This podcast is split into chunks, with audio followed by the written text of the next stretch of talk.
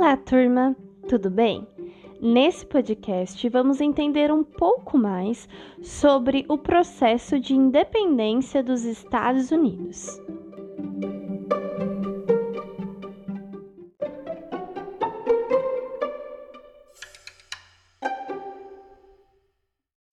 O processo de independência está muito associado com novas medidas que a Inglaterra foi tomando em relação às 13 colônias.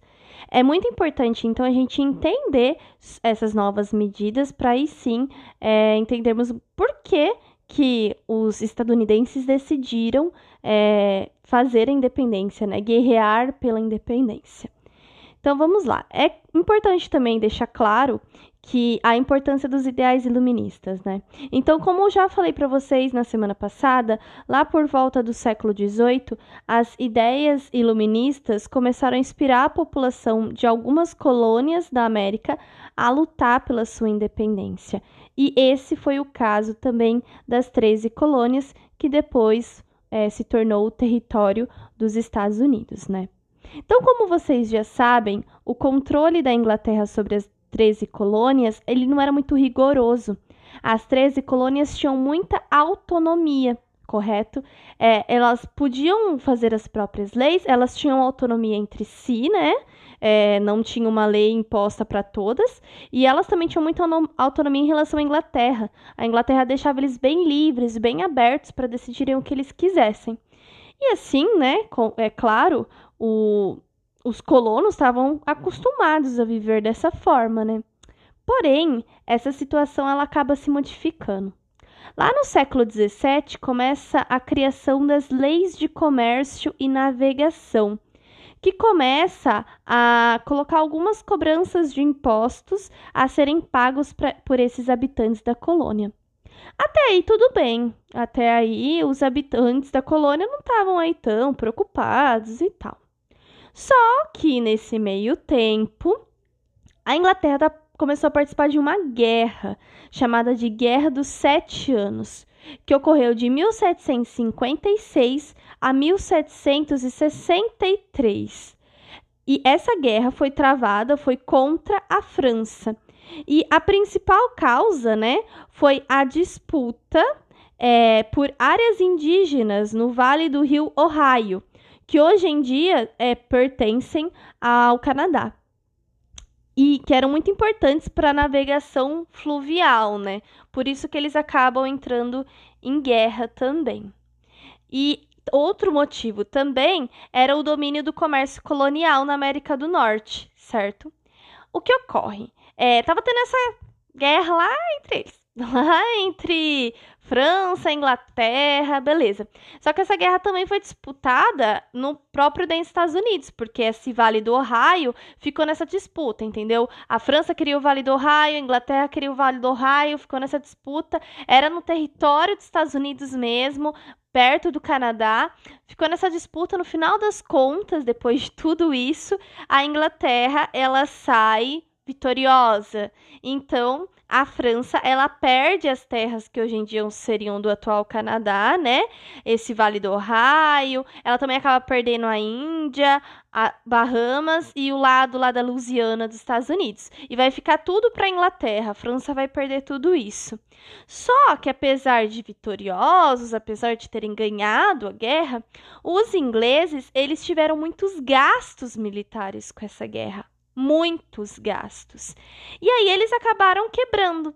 E eles tinham que achar algum jeito de fazer essa compensação financeira. Eles tinham que achar alguma forma de recuperar esse dinheiro de volta.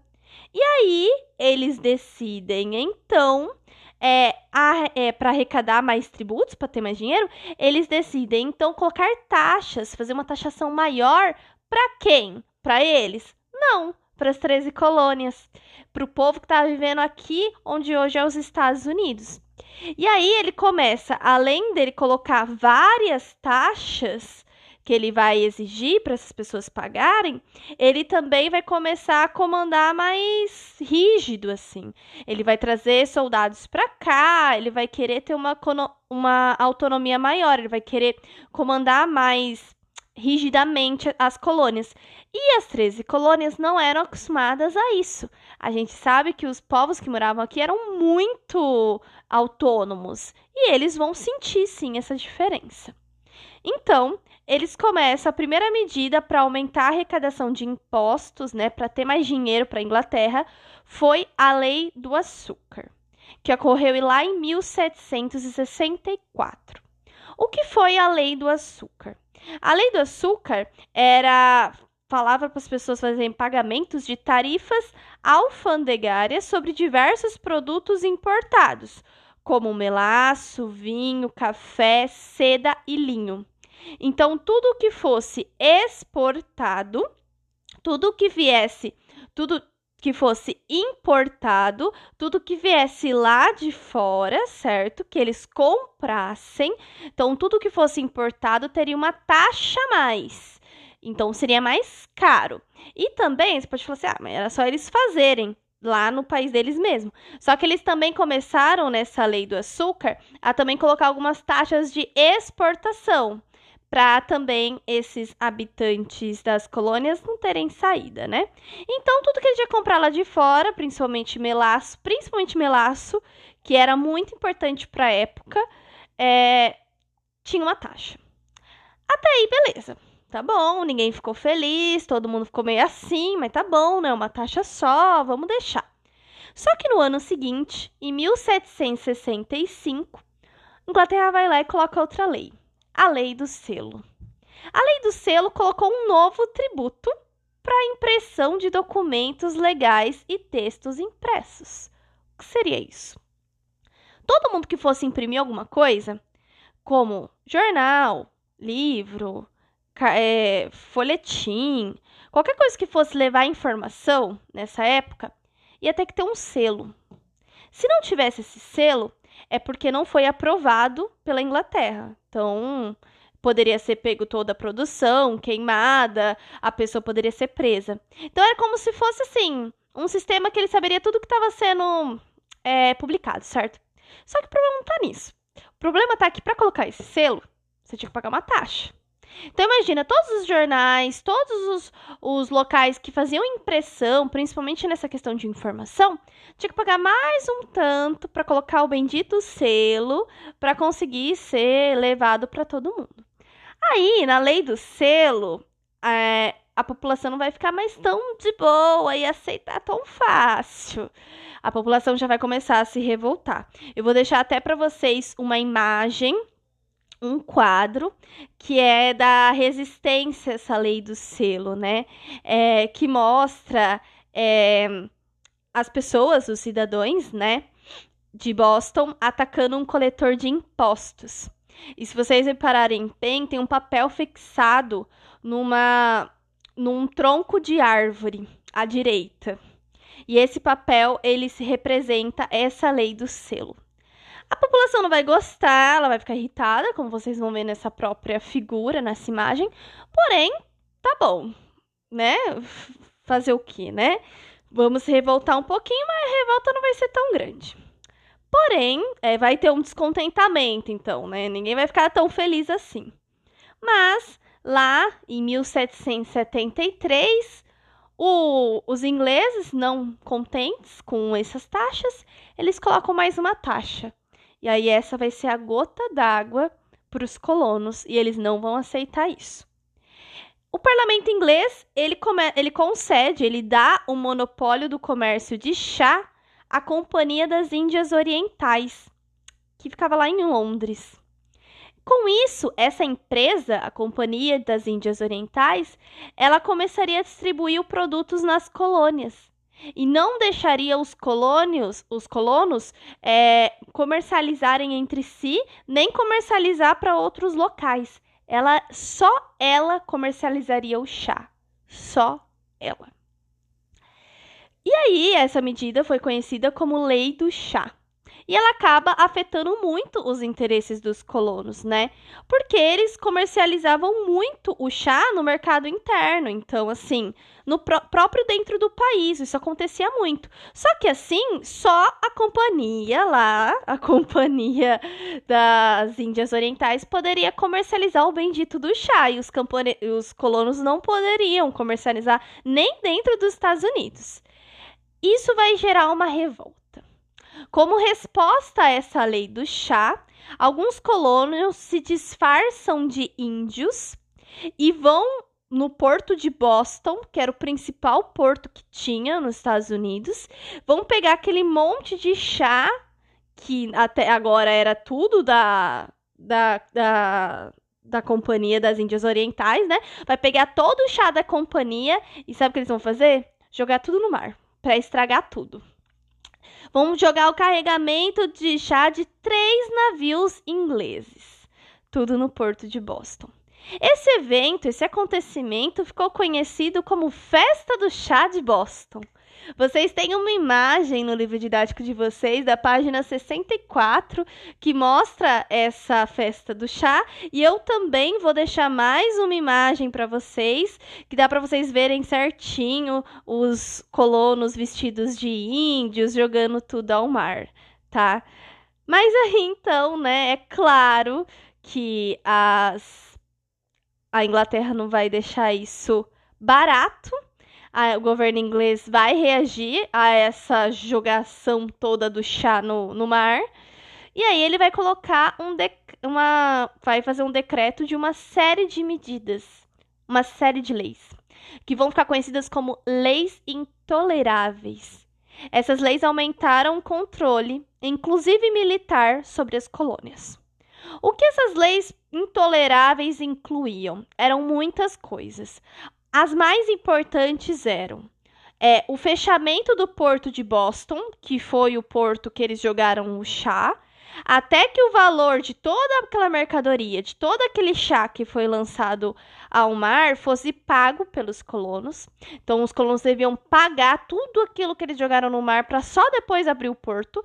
E, é, e, aí entra no interesse dos colonos. Os colonos precisavam do porto, né? Então, ele meio que deixa num, num, beco sem saída, né? Outra, outra coisa que também estava nas leis intoleráveis era a ocupação da colônia de Massachusetts por tropas do exército inglês. Vai vir muito exército inglês para as colônias. E também o controle militar sobre terras a oeste das 13 colônias pela metrópole britânica. Então, eles não vão deixar isso barato. Essas são algumas dessas leis intoleráveis, mas eram várias. Indignados, os líderes das colônias, né, os, os colonos, determinaram boicote aos produtos ingleses. Então, não compraremos mais nada dos ingleses, a gente vai se virar aqui. Aí eles começam a se apropriar, a apropriar, como a gente já falou antes, das, dos ideais iluministas, né? Principalmente de John Locke que a gente viu semana passada. Lembra que ele defendia o direito da população de lutar contra o Estado opressor? Lembra disso? Os colonos, eles vão se apoiar bastante nessa ideia e a partir disso, eles vão começar um movimento de resistência contra a Inglaterra. É muito importante deixar claro que a que a independência, quando começa a surgir essa questão, ela não era um consenso entre as 13 colônias. As 13 colônias não não eram não era uma unanimidade em relação à independência. Alguns grupos, principalmente da colônia do Sul, eles não queriam que tivesse independência, porque eles eram principalmente produtores rurais de algodão. E aí ele vendia o algodão principalmente para a Inglaterra. Se tivesse a independência, não teria para quem vender. Já as colônias do norte, elas eram sim favoráveis à independência, porque elas já eram mais industrializadas e vendiam mais produtos para outros países também, ok? E aí então, começam a pensar nessa independência, né? Eles vão, os colônios vão começar a elaborar isso. Em setembro de 1774, os representantes das colônias vão se reunir no primeiro Congresso Continental da Filadélfia. Só que lá eles não decidem nada, eles não entram em consenso em relação à independência, eles não vão decidir isso lá. É, eles só vão decidir que eles vão ser sim desobedientes a essas leis intoleráveis, a, e eles vão querer sim a igualdade de direitos entre todos e de rebelião também. O governo britânico aumenta a repressão. E aí, os colonos vão para o segundo congresso da Filadélfia em 1776. É, e aí eles vão. A proposta de emancipação e de independência vai ocorrer sim. Eles vão utilizar George Washington como comandante das tropas é, de, de é, emancipacionistas, né, de independência, e os colonos então vão começar uma luta. É, e aí, a gente vai ter num próximo podcast falar sobre a Declaração de Independência, mas é muito interessante que vocês saibam que é, a independência dos Estados Unidos foi um processo, foi uma guerra que durou vários anos. Então, eles chegam a fazer lá a declaração bonitinho, mas não é porque eles fizeram a declaração que isso vai ser aceito pela Inglaterra. Então, vai ter muita retaliação e vai ter sim um, um período maior. Só que a gente fala sobre isso no próximo podcast. Espero que vocês tenham entendido e até mais.